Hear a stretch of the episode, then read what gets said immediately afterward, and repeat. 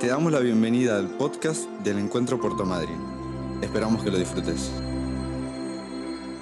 Qué bueno estar en casa y que el papá de la casa me reciba.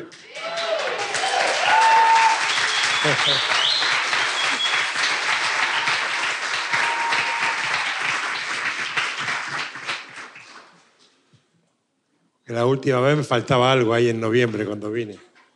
Algo me faltaba ahí abajo. ¿Eh? Sí. Gloria a Dios. Qué bueno estar aquí. Eh, qué tremendo ese, pasaje de Nabucodonosor. ¿eh? Mañana, para los que tengan hambre Dios, voy a predicar sobre los siete fuegos de Dios. Y uno de esos es ese que, acabas de mencionar. ¿eh? Gloria a Dios. Hace muchos, muchos, muchos años, más vale, no recuerdo porque me deprimo, eh, en mis comienzos ministeriales, eh, leí un libro eh, que me acompañó y que cada rato recuerdo hoy mismo, en, en medio de circunstancias especiales, que se llama Jesucristo es el Señor.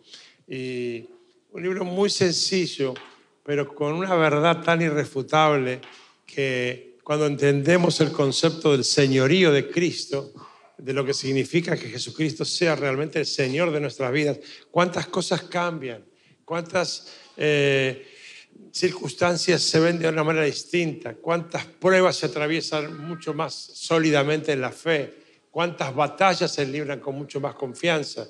Y a veces queremos descubrir la pólvora y está descubierta hace muchos años y la pólvora en el mundo cristiano tiene ese título, Jesucristo es el Señor, ¿no? Así que, miren, hace un par de meses estaba pensando en eso y recordando ese libro y en medio de mis batallas personales y me di cuenta de algo, ¿no? Y desde que me di cuenta en ese momento hasta hoy, en cada uno de mis mensajes, sea cual sea el tema, vuelvo a subrayar esto. Eh, no quiero acostumbrarme a Dios. No quiero acostumbrarme a las cosas de Dios. Veo un peligro latente en acostumbrarnos a las cosas de Dios.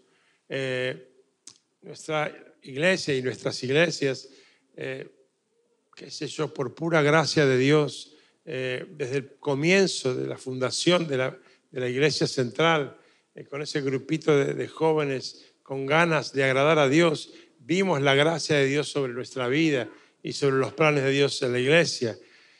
Y, me di cuenta ¿no? que a veces el, transitar de los años de visitación tras visitación de Dios, de impartición tras impartición de Dios, a veces nos puede hacer caer en el, en el acostumbramiento. Y no permitas que nada ni nadie te haga acostumbrarse al privilegio de que Dios te visite, de que Dios te ministre, de que Dios te imparta, porque eso es algo increíblemente maravilloso y sobrenatural. Y yo anhelo no acostumbrarme nunca a el privilegio de que Dios ponga su mirada sobre mi vida. Y eso eh, lo estaba meditando eh, unos días de descanso ahí en el verano y agarré y saben que dije, ¿qué es lo que más acostumbrado estoy a decir de la Biblia como si fuera eh, un trámite? Y fui al Salmo 23. Eh, porque a veces, vieron, es tan conocido el Salmo 23 que, podemos caer en ese error, ¿no? De, no detenernos en ver la grandeza de la palabra prometida por Dios para nosotros en este salmo. Así que, ¿saben qué hice? Leí el Salmo 23 en varias versiones. Y como si no lo conociera, me prohibí repetirlo de memoria. Yo lo leía como si fuera la primera vez. Y ustedes saben, se los recomiendo para que lo hagan en casa. Cobró una dimensión fabulosa conmigo. Me sentí como eh, renovando mi primer amor ahí, eh, como que las palabras que leía me sonaban a, a, nuevas, a dulces de parte de Dios y reconfortaron verdaderamente mi alma, ¿no? Así que voy a comenzar este mensaje hoy de esta manera.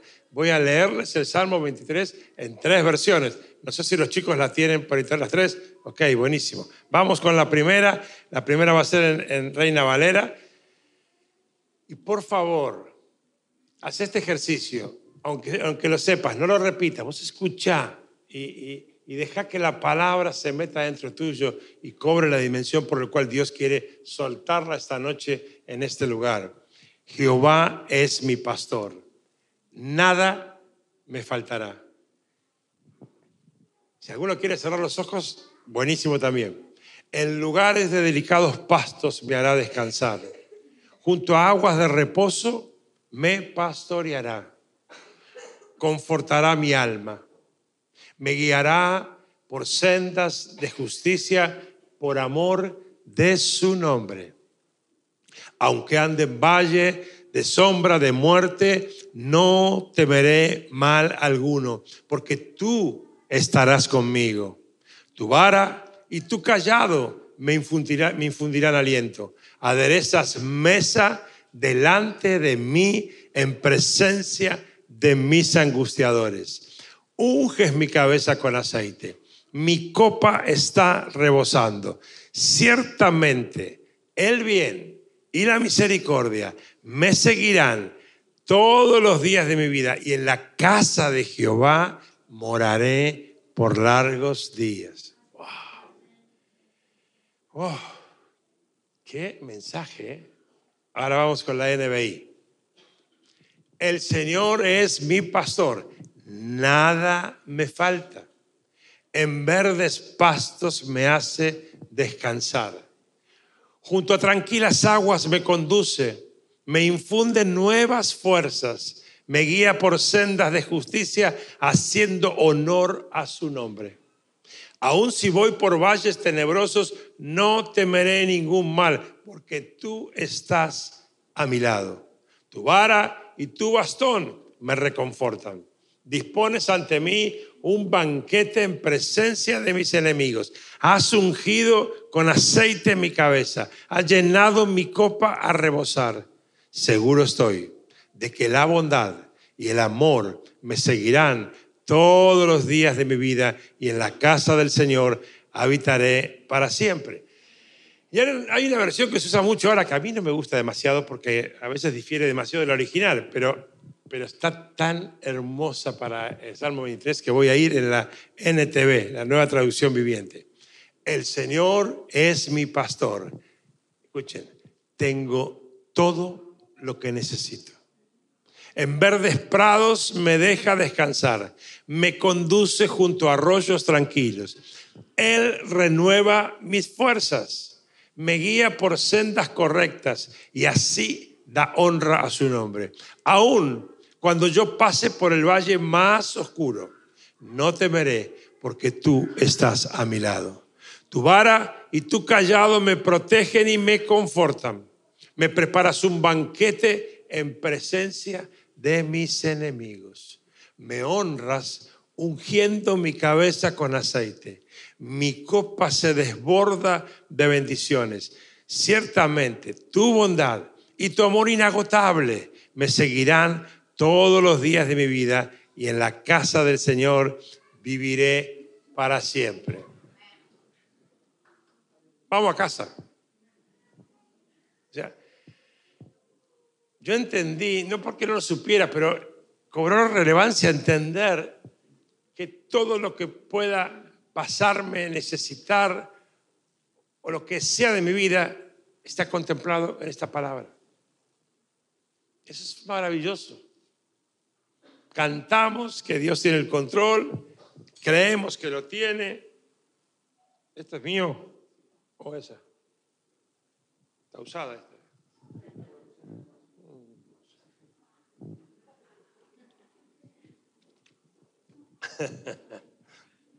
Te estoy cargando. Eh, qué maravillosa es la palabra de Dios y las promesas de Dios para nuestra vida, ¿no? Cuando entendemos y vivimos bajo el verdadero señoría de Cristo, descubrimos el secreto de la vida de fe. y yo reconozco que muchas cosas he tardado en resolver en mi vida, o no las he resuelto porque no me he detenido a recordar que Jesucristo es mi Señor. En la vida cotidiana, en las circunstancias de la vida, más de una vez nos olvidamos de eso. Y, nos vemos como tirando piñas al aire, defendiéndonos no sé de qué o de quién, cuando la palabra me llena de promesas. Aunque andes en tus peores días, yo estaré contigo ahí. Aunque tengas muchos enemigos, yo preparo un banquete para vos en presencia de aquel que te quiera tocar. Wow. Romanos 10, 17 dice que la fe viene como resultado de oír el mensaje y el mensaje que se oye es la palabra de Cristo. La fe viene por el oír lo que Jesús me dice a mí. Eso está diciendo el versículo. Te lo estoy parafraseando. Es que yo puedo decir esto. Yo vivo porque Él me habla. No se puede vivir la vida cristiana sin una conversación con Dios. Y muchas veces vivimos la vida cristiana sin conversar con Dios. Y la palabra dice que la fe viene por el oír lo que Jesús me habla. Y a veces eh, solamente nos limitamos a quedarnos con un par de horas un domingo, un sábado, y con la esperanza de un mensaje iluminado del predicador. Pero la clave está que mi vida tiene sentido porque Él habla conmigo. Él está dispuesto a hablar conmigo todos los días. Él está dispuesto a hablar contigo todos los días. Mi vida cobra sentido por mi conversación con Cristo. Tu vida debe cobrar sentido por tus conversaciones diarias con Cristo. Si Jesús decidiera no hablarme, yo estaría perdido, sin rumbo. No sabría qué hacer, porque mi fe se alimenta de eso. Y tu fe se alimenta de eso. No se alimenta de la fe de otro, no se alimenta de las convicciones de otro, se alimenta de que tengas el oído afinado para escucharlo y conversar con él todos los días de tu vida. Romanos 8:38 dice, no hace falta que lo busques, pero dice, pues estoy convencido de que ni la muerte ni la vida, recuerdan ese pasaje, ni los ángeles ni los demonios, pero no me quiero referir a eso, me quiero referir que dice, ni lo presente ni lo porvenir ni lo presente ni lo provenir. El apóstol se detiene a aclarar que de lo que está hablando es del presente y del futuro. Ni lo presente ni lo porvenir. ¿Por qué? Y presta atención que tal vez hoy resuelvas un tema que hace años que no resuelves en tu vida. El señorío de Cristo no me permite indagar en el pasado, porque mi pasado fue comprado en la cruz con el alto precio de su sangre derramada. Él pagó mis deudas, perdonó mis errores, sanó mis enfermedades, lo escuché hoy acá. Y es verdad, el pasado ya fue comprado. El diablo sabe esto, por eso su estrategia es llevarnos al pasado a cada rato para detener el plan de Dios sobre nuestra vida.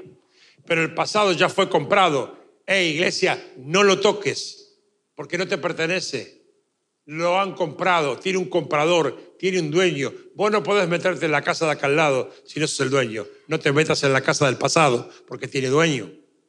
Es de Él. Lo compró. Cuando Jesucristo es el Señor de mi vida, yo descubro las ventajas de una temporada de prueba o de desierto.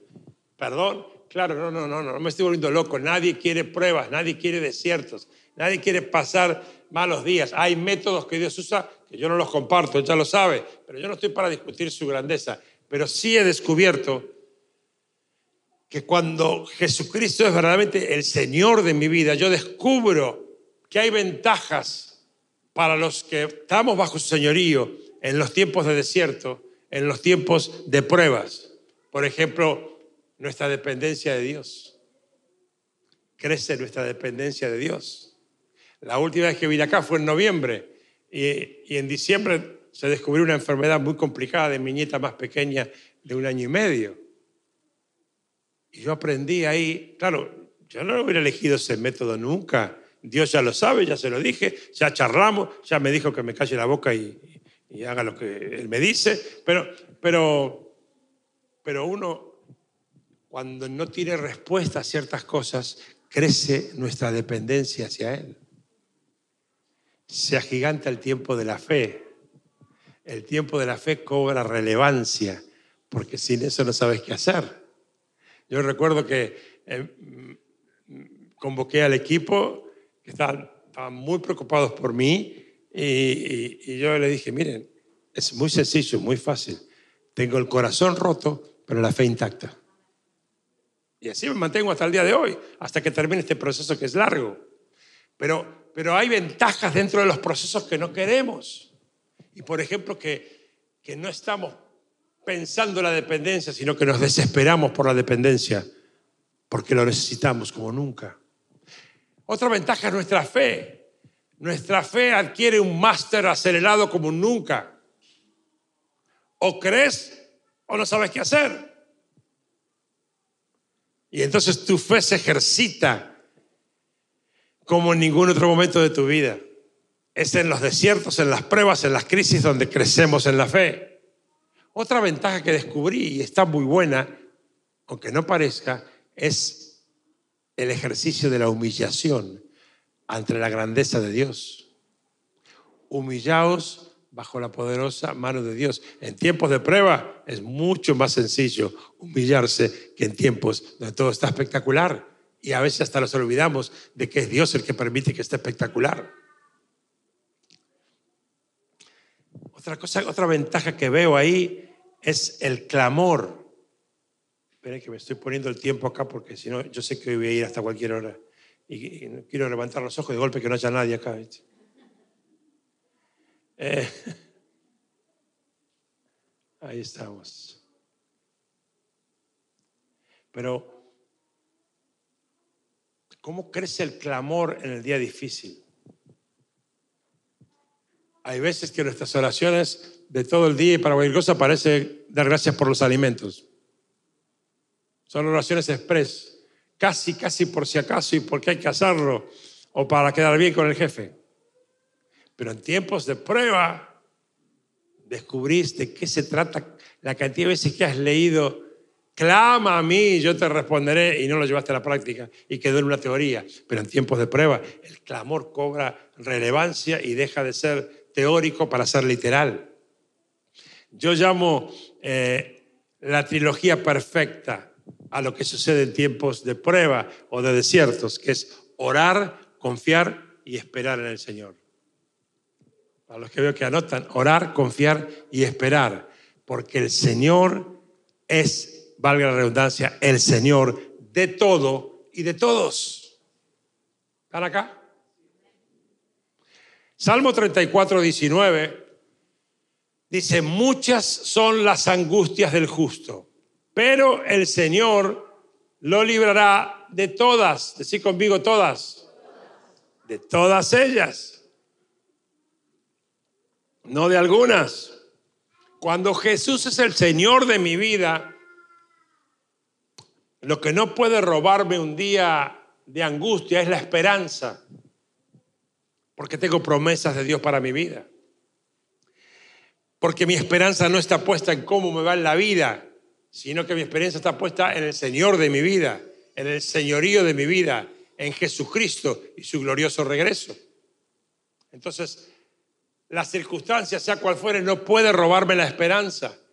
Y eso es una, una cuestión que el diablo sabe muy bien porque trabajó al lado de Dios mucho tiempo y cuando Él viene a atacarte en un día difícil, lo que no quiere es encontrarse con la esperanza, porque la esperanza todo lo puede.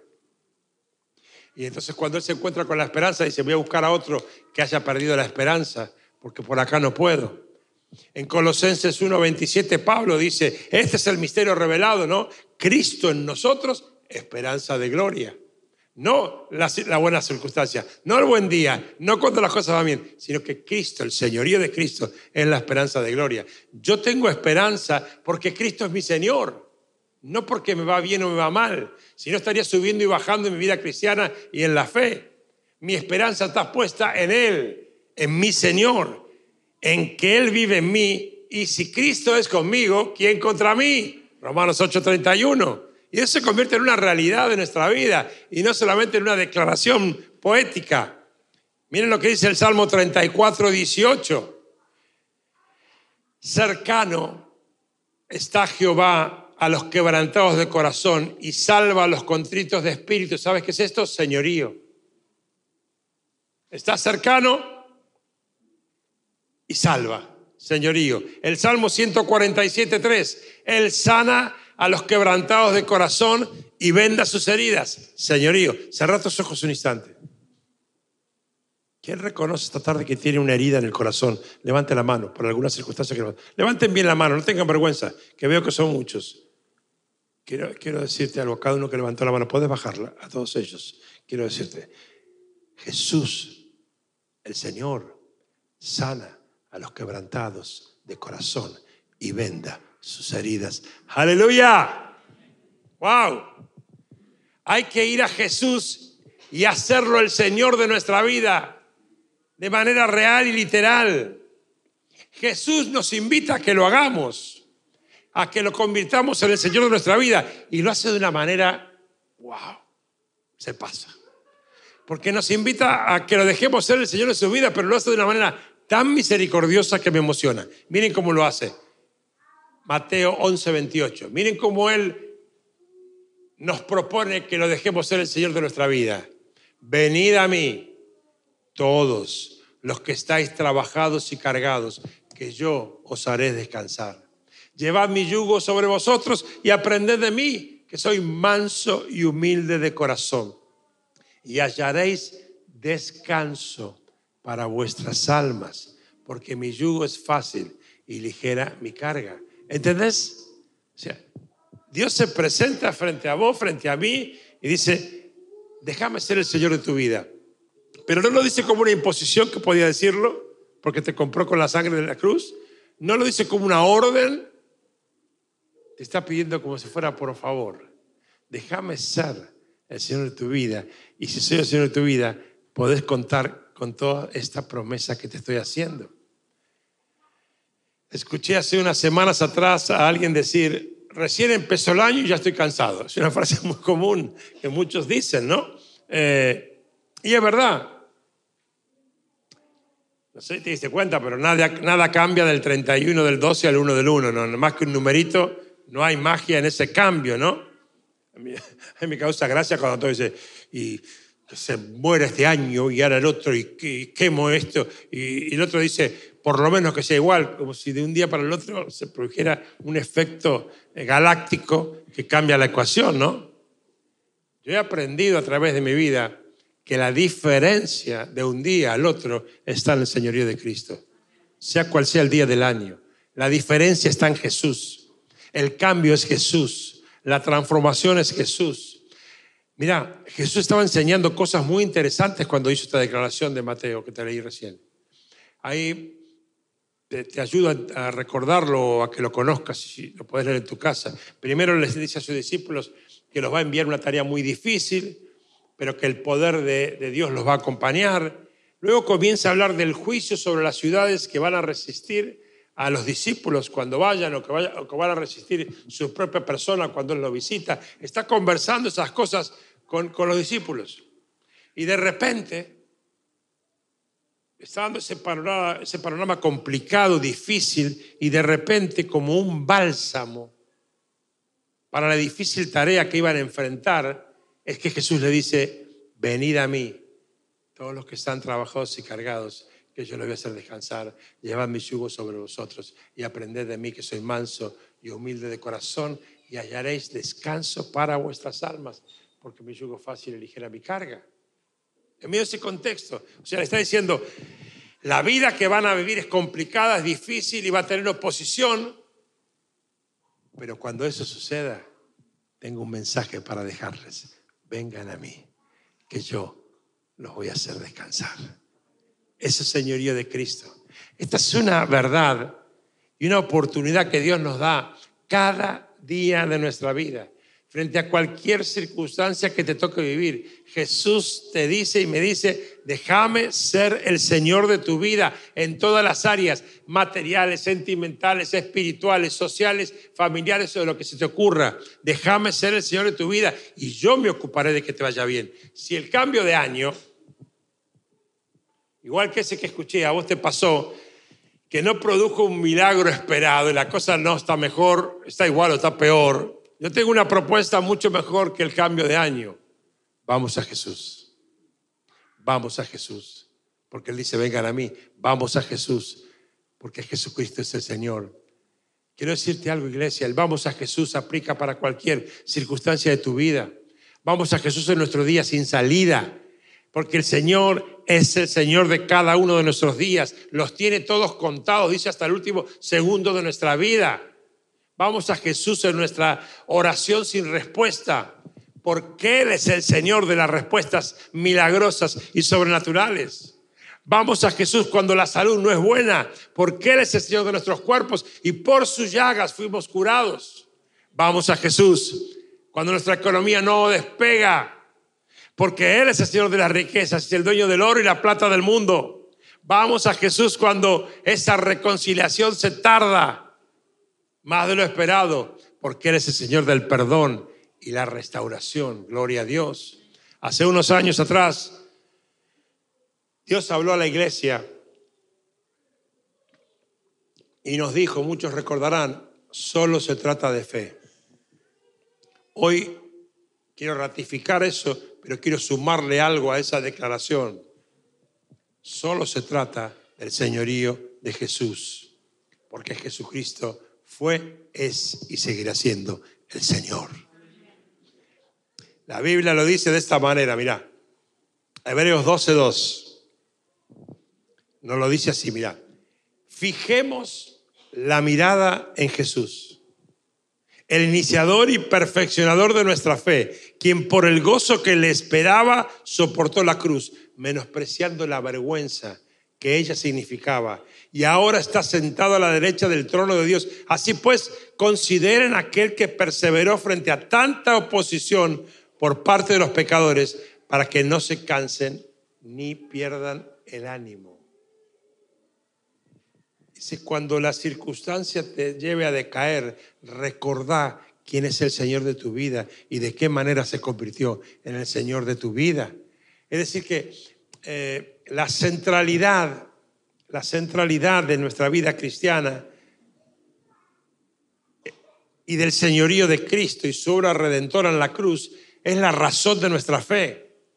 Entonces, si vamos a Jesús respondiendo a su invitación, Vamos a encender nuestra fe, la que nos hace falta en el día difícil, la que escasea en el día de la circunstancia inesperada. Jesucristo ahí es el Señor más que nunca. Mirá, si te ayuda cuando nos paramos frente al escenario de la cruz y lo vemos a Dios hecho hombre ahí, muriendo por amor de mi vida, de tu vida, porque lo que leímos recién tiene que ver con nosotros, ¿eh? verá el fruto de su aflicción y su alma será saciada. Está hablando de nosotros. Cuando vemos e, ese escenario de la cruz y a Cristo muriendo por amor a mi vida y a tu vida, yo entiendo que todo lo imposible se torna posible para mí.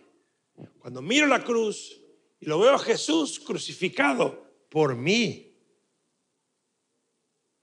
si esto incomprensible para mi cabeza sucedió, Quiere decir que en Él y con Él no hay más imposible para mi vida. Dios hecho hombre, muriendo por amor a mi vida. Entonces ahí entiendo que lo que creía que era imposible, con Él puede ser posible. ¿Qué podría ser imposible para Jesús después de semejante obra redentora? ¿Qué podría ser más imposible que vencer la muerte y resucitar? No sé si ustedes saben, pero todas las personas que, vemos en la Biblia que, que, Cristo resucitó como Lázaro, luego murieron, a morir de viejo. El único que nunca más murió ni morirá jamás es Jesucristo el Señor. ¿Qué podría ser más imposible que eso? Que dar la vida y volverla a tomar. Iglesia, en este tiempo recibí este mensaje. Vamos a Jesús a convertirlo en el Señor de nuestra vida.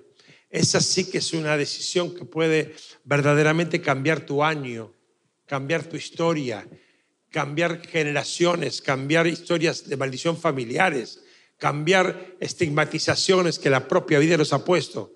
Vamos a Jesús en busca de la recompensa profetizada para nosotros. Vamos a Jesús a conocer los misterios que tiene revelado para su iglesia y los milagros que tiene reservado para mí y para vos, tenés que descubrirlos. Vamos a Jesús a ser Señor de nuestra vida para ser renovados y desafiados a, a, descubrir algo nuevo de Dios, no lo conocido, no lo experimentado, sino lo que nunca viví y está guardado para mí. Pero también, pero también vamos a Jesús simplemente porque tal vez estoy cansado y estoy trabajado y necesito descansar en su presencia. No hay como descansar en la presencia de Dios. Es el spa perfecto. Ahora bien, no me quiero olvidar de algo. Hay un cansancio físico y mental, y en esta época sobreabunda.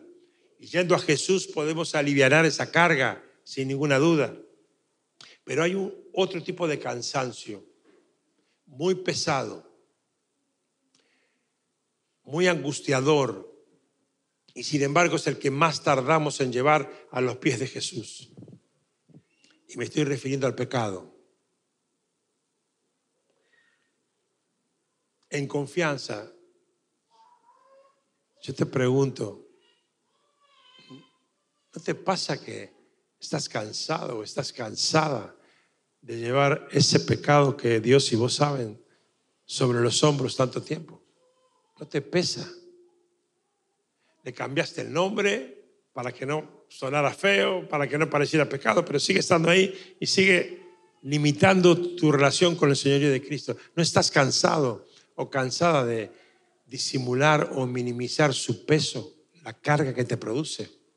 Por eso el autor de Hebreos comienza su carta diciendo así, por tanto, en Hebreos 12, también nosotros, que estamos rodeados de una nube tan grande de testigos.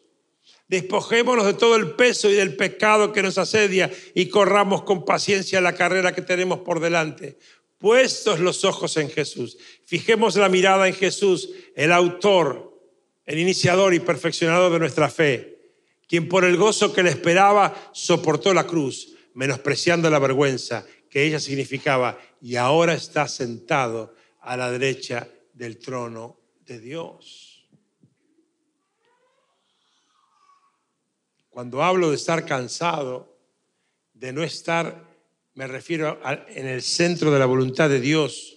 No solo me refiero a pecados populares o conocidos, sino a aquellos que les ponemos otro nombre. Porque si estás acá en la iglesia hoy, me preocupa otra clase de pecados que también lo son, aunque no parecen, y que por ejemplo son resistir al Espíritu Santo en tu vida,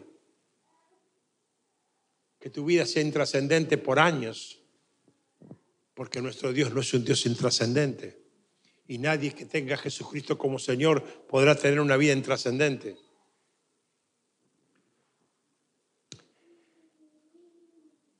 Resistir el, plan del Espíritu Santo que hace años que quiere romper mis estructuras religiosas de cómo vivir la vida cristiana, que hace años está esperando bautizarme con fuego y que se me caiga toda la estantería de mis razonamientos religiosos y quemar mi manera racional de vivir la vida cristiana.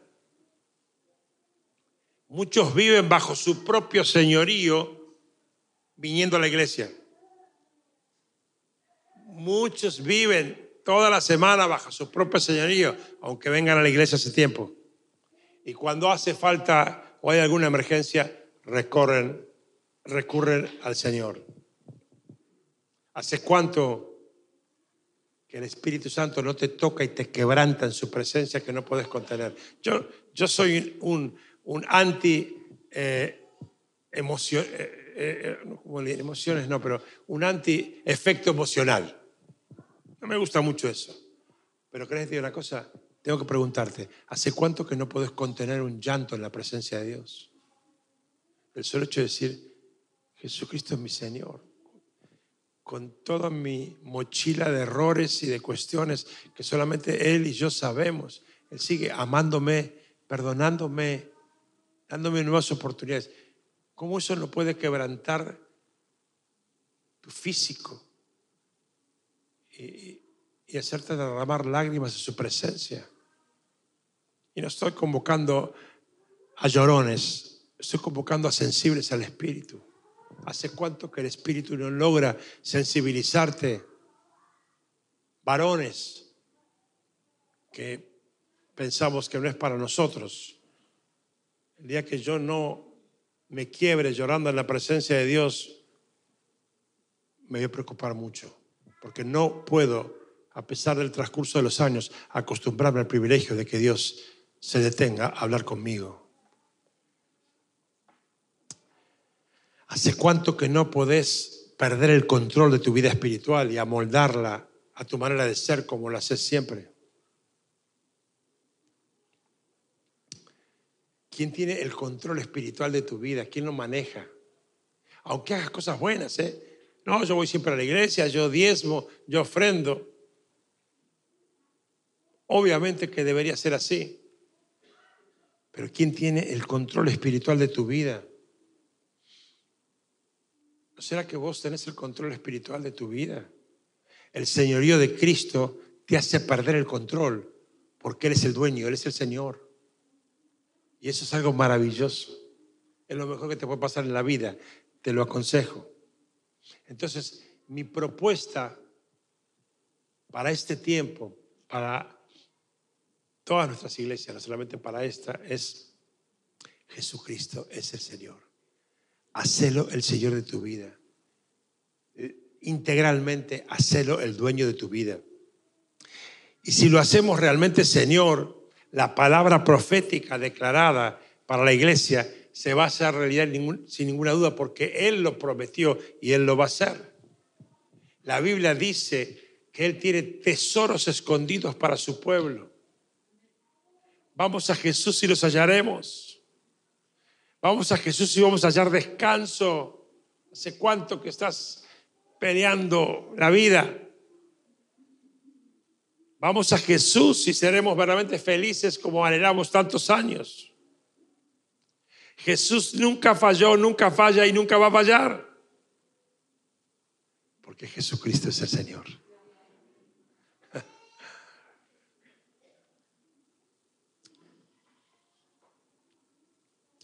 Vivimos en un tiempo muy particular. Nadie sabe cuándo, cuándo será el día exacto del regreso del Señor, pero pero las señales son abrumadoras. Y la sociedad y el, espíritu de este tiempo del mundo eh, busca aislarnos y dominarnos. Es un espíritu bien anticristo que busca poder aislarnos de Jesús para poder dominarnos con lo abrumador que es vivir cada día de la vida hoy. Pero cuando Jesucristo es el Señor de tu vida, todo cambia. El diablo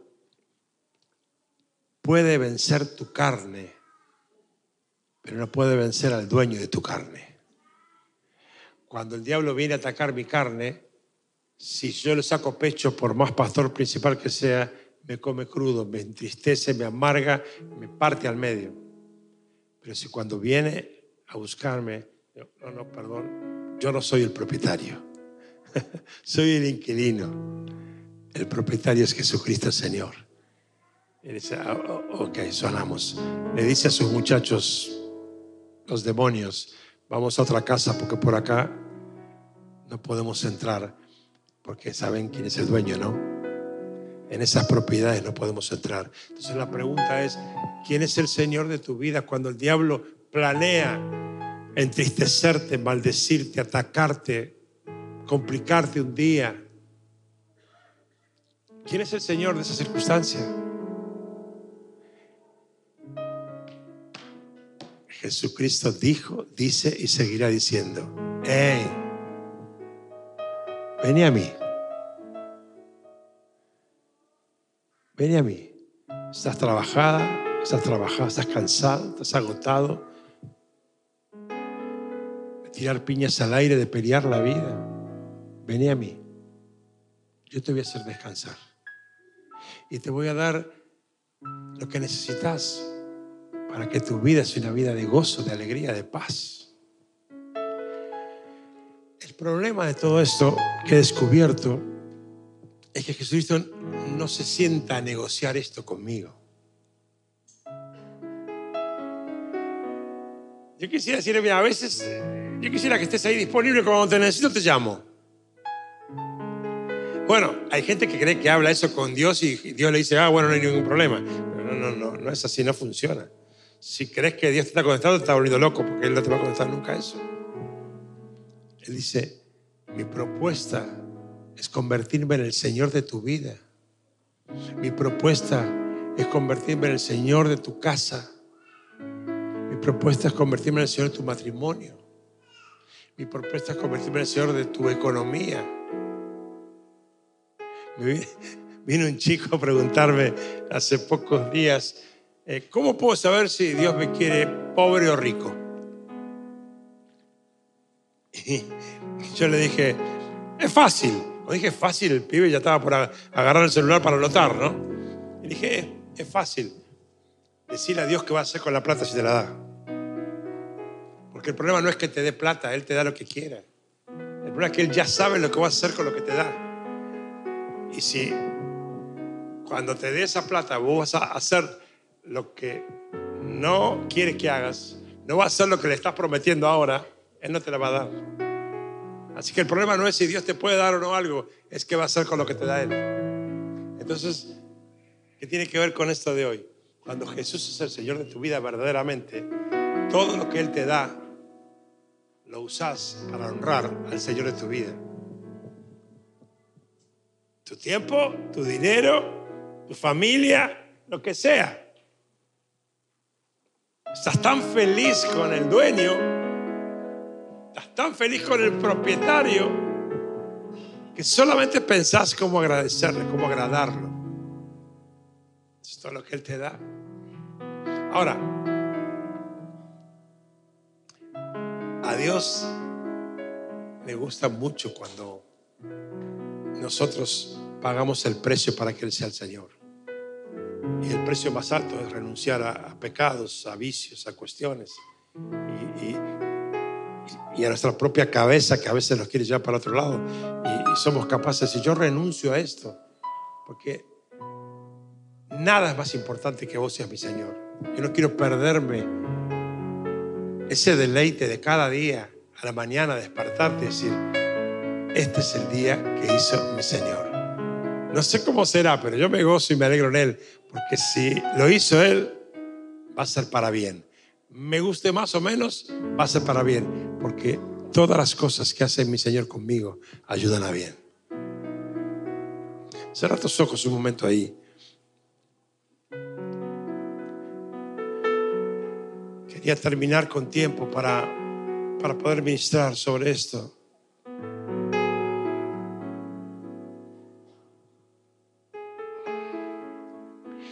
Quiero que por, un momento ahí, en tu lugar, todavía no vengan los músicos, por favor. Yo, les aviso, Mario, todavía no vengan. Quiero que también Dios hable con ustedes de manera particular. Quiero que, que hagas un ejercicio en tu lugar, personal con Dios, pero honesto. Si no, no sirve de nada. Que puedas revisar tu vida, todas las áreas de tu vida, y reconocer en cuáles estás absolutamente convencida, convencido de que Jesucristo es el Señor de ese área y en cuáles no. Y que luego que hagas esa evaluación, esa autocrítica, y puedes decir, bueno, en, en, qué sé yo, en matrimonio no tengo dudas, Jesucristo es el Señor, o no, soy un desastre ahí. O en mi economía, sí, yo soy fiel con Dios porque Él es el Señor de mi economía. O en el área que sea. Pero donde veas donde reconozcas un área donde Jesucristo no es el Señor de tu vida. Yo quiero invitarte a que no pierdas tiempo y le pidas perdón esta, esta noche aquí.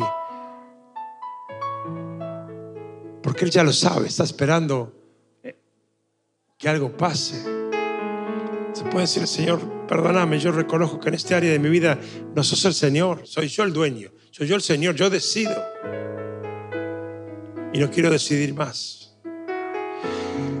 Y por ahí no es un área específica, sino es lo que te dije, el hecho de siempre ponerle frenos al obrar del Espíritu en tu vida. Porque querés mantener el control para sentirte segura, seguro. Y si acaso el Señor quiere romper ese control para llevarte a una nueva dimensión, no te lo pierdas. Mientras Cintia nos ministra con una canción, tómate, tómate unos minutos para hacer este ejercicio. Y yo no voy a hacer un llamado insistente esta noche, pero vos ahí en tu lugar, si reconoces áreas de tu vida donde Jesucristo no es el Señor, simplemente ponete de pie y, decirle, Señor, yo, yo te pido perdón acá. Yo reconozco que este área la manejo yo. Y no la quiero manejar más yo, la quiero que la manejes vos. No la quiero. Yo, yo no quiero ser más el Señor de esta circunstancia, no quiero más ser el Señor de este área o de esta, de esta cosa, lo que sea. Yo quiero que vos, el Señor, te, te entrego hoy el título de propiedad. Te lo entrego a vos.